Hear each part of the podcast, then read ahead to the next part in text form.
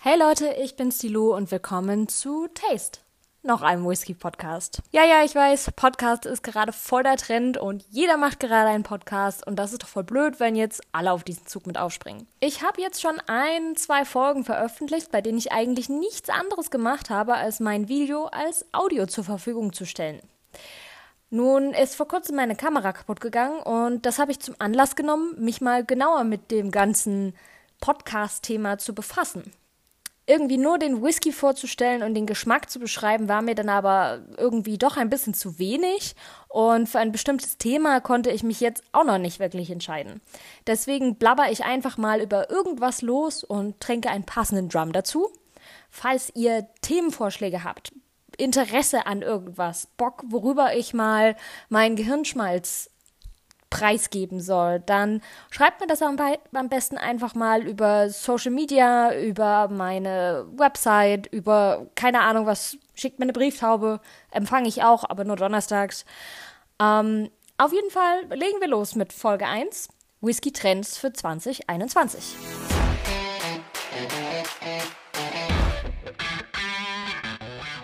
Der Beginn eines neuen Jahres ist in der Regel so der Zeitpunkt, um einen Blick in die Glaskugel zu werfen und eine Vorhersage für das kommende Jahr zu treffen. Und alle Jahre wieder gab es mehrere dieser Vorhersagen. In diesem Jahr ist mir ein Artikel aus der GQ besonders aufgefallen. GQ, Gentleman's Quarterly Magazine, eine Lifestyle-Zeitschrift für Männer, gelesen von Frauen. GQ ist übrigens auch eine Abkürzung für Äquatorialguinea, ein Staat in Afrika, für eine ehemalige deutsche Fluggesellschaft, nämlich General Air, oder auch für Golden Quadrilateral, ein Autobahnprojekt in Indien. Ihr merkt schon, dieser Podcast soll vor allem einen Bildungsauftrag erfüllen. Egal, auf jeden Fall wurde in diesem Artikel Nathan Woodruff interviewt. Ein wohl sehr bekannter Influencer und Ex-Whisky-Markenbotschafter, ich kannte den jetzt vorher noch nicht. Der gute Mann hat sich zu den klassischen zehn Thesen hinreißen lassen. Die werde ich jetzt kurz mit euch durchgehen und meinen Senf dazugeben, weil das ist ja der Grund, warum ihr diesen Podcast hört.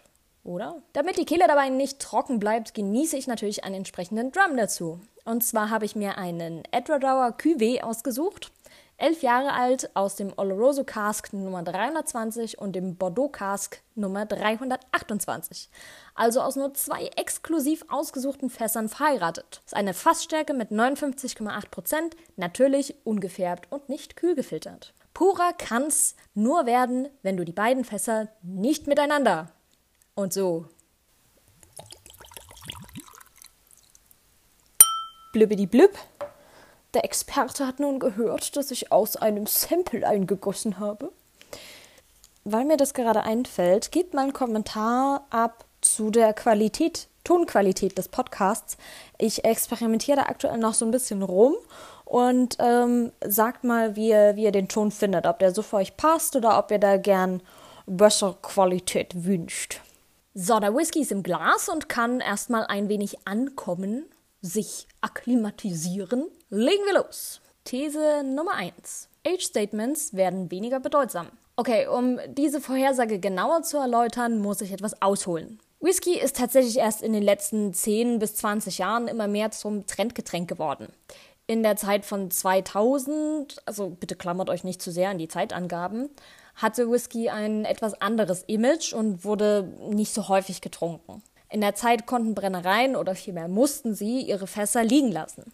Dann kamen die 2000er und Whisky wurde das Modegetränk schlechthin. Und es gab Whisky, der war 15 Jahre, der war 18 Jahre, 20, 25 Jahre alt und ziemlich spottbillig. Um den auch loszuwerden, haben sich die Marketingleute gedacht, ja, reden wir den Menschen ein, Whisky ist nur geil, wenn er auch richtig alt ist. Aber wie das nun mal so ist, wenn die Nachfrage steigt und steigt, die Produktion aber gar nicht so schnell funktioniert, denn das Herstellen eines 18 Jahre alten Whiskys dauert ja mindestens 18 Jahre, irgendwann ist es nun mal alles alle. Und so kam es, dass heute, 20 Jahre später, die richtig alten und richtig geilen Whiskys immer weniger werden. Jetzt wird im Marketing wieder in die andere Richtung gerudert und uns werden No-Age-Statements mit tollen Geschichten schmackhaft gemacht. Und ganz ehrlich, stört mich nicht, finde ich gut. Alter ist für mich sowas wie die Farbe beim Whisky.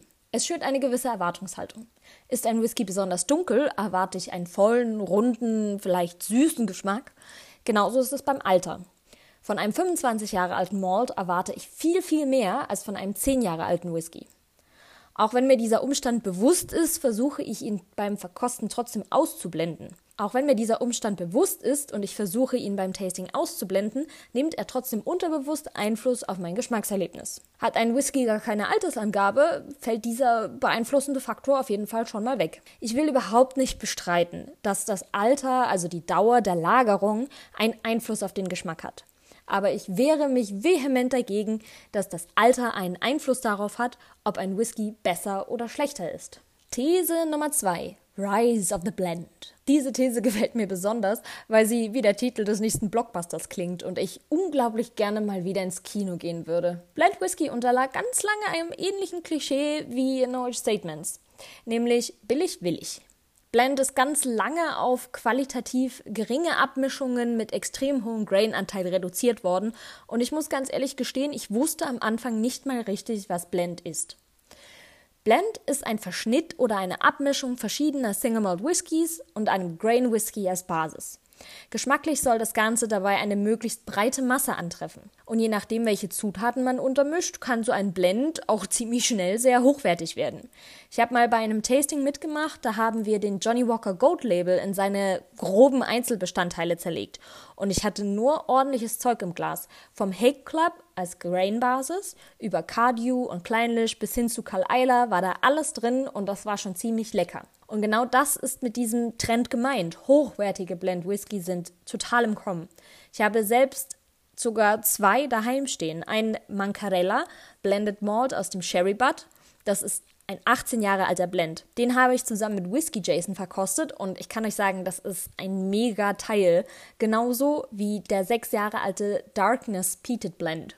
Für den würde ich mich eher entscheiden als für so manchen Single Malt. Blended Malt bedeutet übrigens, dass hier nur Single Malts miteinander vermischt wurden. So, ich werde mich jetzt mal an unseren Whisky hier wagen. Ha, also, ich kann euch ja mal die Farbe beschreiben. Er ist ja doch ein schön dunkles, dunkler Bernstein ist er.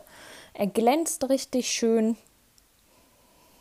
Und er ist sehr, sehr voll in der Nase. Also er ist nicht irgendwie dezent oder schüchtern. Er war gleich erstmal so, boah, hallo, hier bin ich.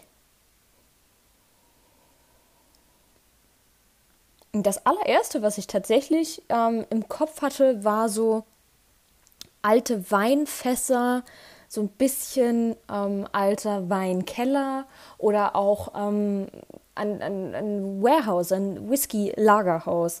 Wer schon mal dort war, kennt vielleicht diesen typischen Geruch. Es hängt so ein bisschen Alkohol in der Luft und man hat so diesen ganz, ganz leichten Kellergeruch und dann dieses intensive Holz und diese Süße kombiniert und dann schwirrt das ähm, einem durch die Nase und durch den Kopf und ich finde das immer einen total schönen, schönen Geruch.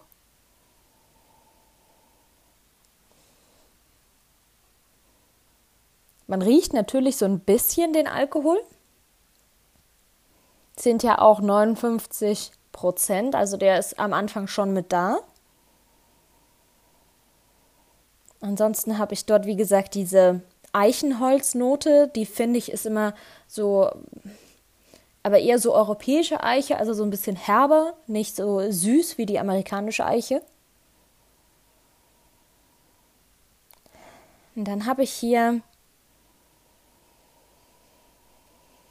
so ein bisschen so ein trockener Rotwein, wie man ihn zu einem Hirschbraten zum Beispiel oder zu einem Sauerbraten ähm, trinken würde und dann so ein bisschen diese, diese Fleisch, ähm, die braune Soße dazu und äh, dann so eine leichte Süße. Ich musste auch an Rosinen denken, so in Rum eingelegte Rosinen. Passt natürlich super zum Rotkraut. ich hatte mal einen ähm, Whisky von A.D. Rattray, ich weiß nicht mehr genau welcher das war, aber der war auch so himmlisch gut und der hat wirklich wie so ein Drei-Gänge-Menü geschmeckt. Mit ähm, Aperitif, Hauptspeise war dann so ein Hirsch, auf äh, so ein Hirschgulasch und dann zum Nachtisch gab es noch, noch Eiscreme und das war so in einem Schluck in diesem Whisky enthalten. Das war total krass.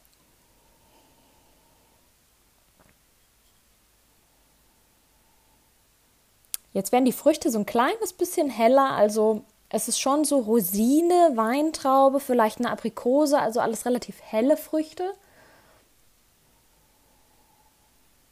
Diese Holznote und wie gesagt, natürlich durch die Fassstärke einfach auch dieser leichte Ethanolgeruch, der mitschwingt, aber nicht unangenehm. Also man könnte behaupten, die Süße kommt vom Sherry, vom Oloroso Sherry. Und dieses trockene, leicht holzige, was ich beschrieben habe, kommt vom Bordeaux-Fass. Hätte ich jetzt einfach mal so von mir gegeben. These Nummer 3. Noch mehr Spezialeditionen. Juhu. Aber ja, mit dem Trend kann ich ebenfalls voll mitgehen. Auch das schlägt meiner Meinung nach in die Kerbe der aktuellen Marktentwicklung. Ich persönlich sehe den Ursprung von Sonderabfüllungen ebenfalls ein bisschen in der Ecke wie den Ursprung der Knowledge Statements oder das vermehrte Vertreiben von Knowledge Statements. Eine gewisse Knappheit an lang gelagerten Fässern führt dazu, dass die Brennerei irgendwas, was da ist, rausbringen muss, damit sie überhaupt irgendwas abfüllen. Es passt zu keiner Standardabfüllung oder eignet sich nicht zum Verheiraten. Es wird als Einzelfass, als besondere Spezialedition Single Batch abgefüllt. Nur 600 Flaschen.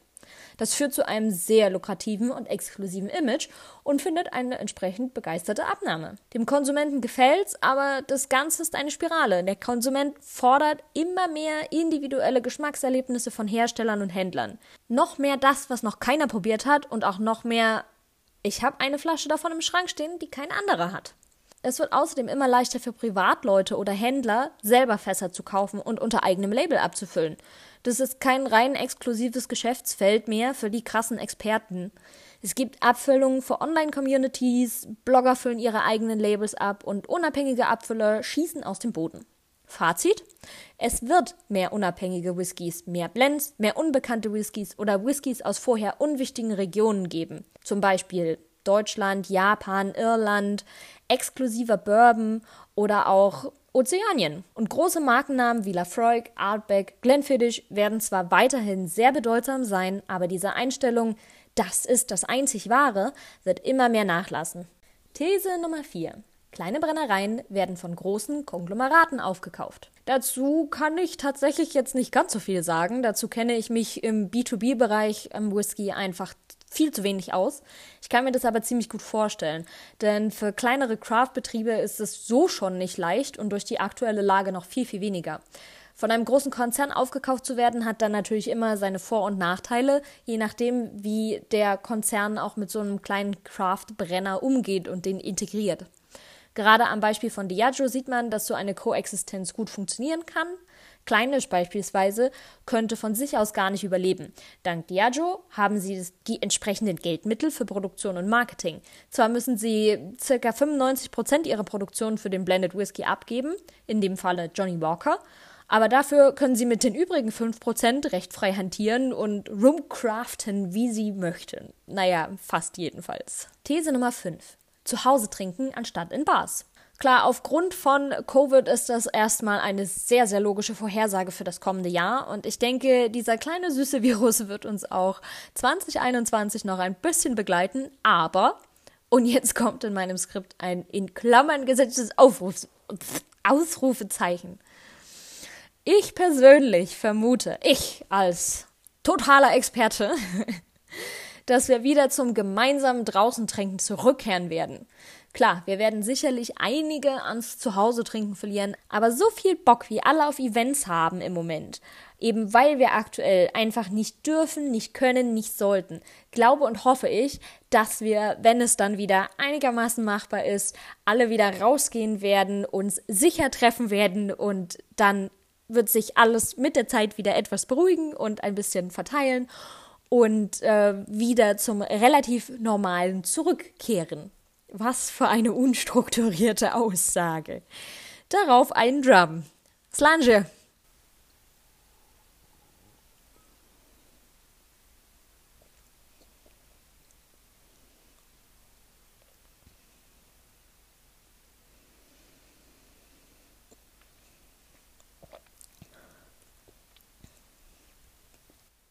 An alle, die jetzt gern meine Videos gucken. Uh, ihr wisst, was ich bei Fassstärken immer für ein Gesicht mache.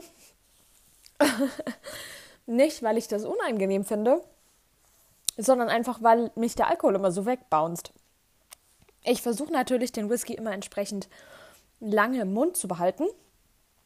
Bei dem Cuvée wäre das jetzt, lasst mich kurz rechnen, er ist 2006 bis 2018, das sind zwölf Jahre, wenn ich mich nicht irre.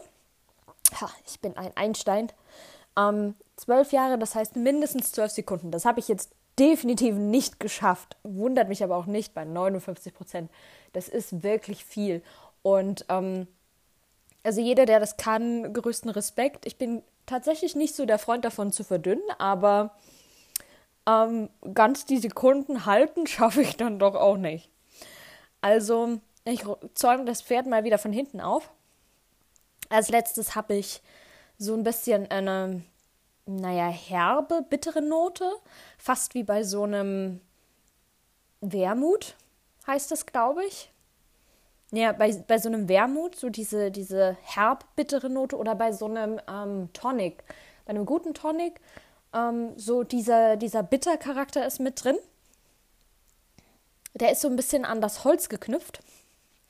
Und wenn ich den so ein bisschen auf der Zunge wieder vorhole, dann kommt eher die Süße, also eher das Oloroso Cask, Oloroso Sherry Cask. Ha.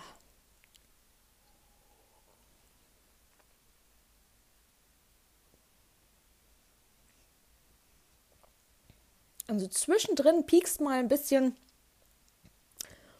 die süße Rosine rein, aber wirklich nur ganz kurz und ganz wenig.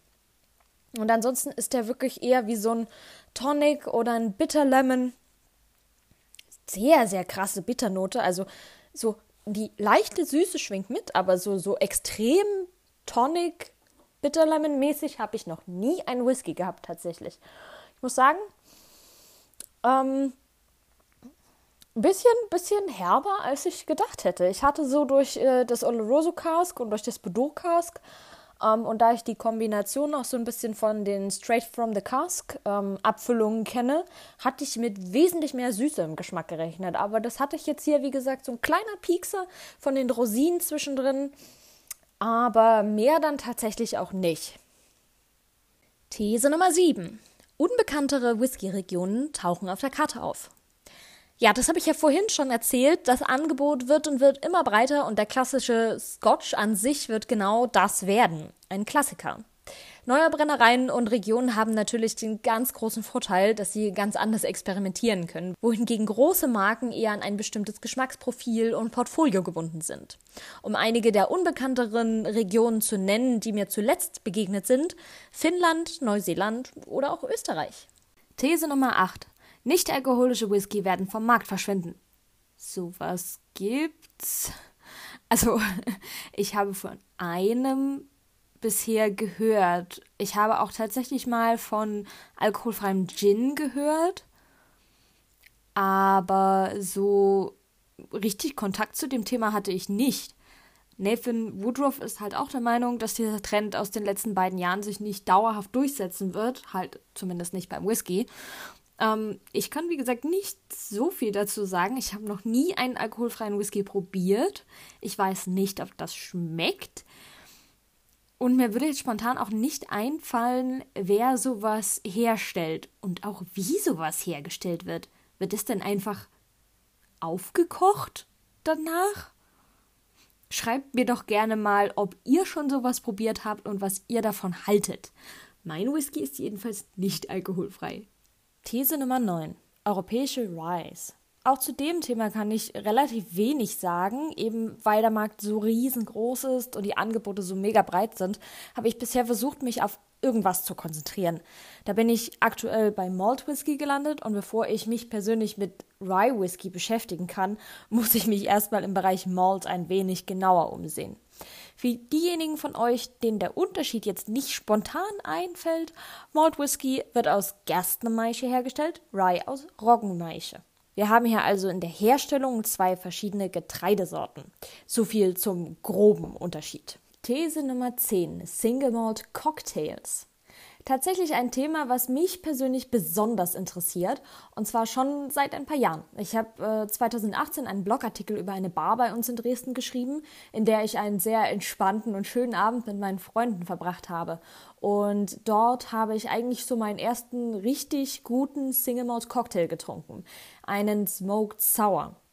Und ich war echt überrascht, wie geil der war. Ich habe eine etwas stümperhafte Version davon dann auf kleinen WG-Feiern lieben gelernt. Und ich finde es einfach schön, auch mal was anderes als Whisky Neat zu trinken. Ich will aber gern bei hochwertigen Spirituosen bleiben und das war eben dann meistens der Whisky. Ich bin tatsächlich nicht so der Fan von diesen mega süßen Saftcocktails und äh, bin dadurch immer mehr auf den Whisky-Cocktail gekommen. Und ich kann diesen Trend entsprechend absolut nachvollziehen, weil ganz ehrlich, welcher Mensch, der gerne hochwertigen Whisky trinkt, schüttet sich dann Billokrams in einen Cocktail? Also ich würde es zumindest nicht machen. Und mit dem Thema möchte ich mich tatsächlich auch noch ein bisschen mehr in diesem Jahr beschäftigen und auch mal selbst ein bisschen was ausprobieren. Es sieht einfach mega genial aus. Pinterest hat mich hier sehr angefixt und eröffnet auch noch mal ganz andere Geschmacksdimensionen. Es ist halt nur immer sehr aufwendig und äh, da den inneren Schweinehund zu überwinden, ist nicht ganz so einfach. Also bei diesem Trend bin ich auf jeden Fall 100% dabei, Nathan. So, das waren die zehn Thesen zum kommenden Jahr 2021. Wir können also gespannt bleiben und werden ordentlich Nachschub erhalten. Ich schiebe jetzt auf jeden Fall noch ein Gläschen von unserem selbstgefinischten Ilach Cask Strength nach und wünsche euch einen entspannten Restabend, Tag, Nachmittag, wann auch immer ihr mir zugehört habt. Danke, dass ihr so lange durchgehalten habt und äh, diese neuen Medien mit mir zusammen erkundet. Ich hoffe, es hat euch gefallen und wir hören uns beim nächsten Mal zu Taste, noch eine Whisky-Podcast. Ciao!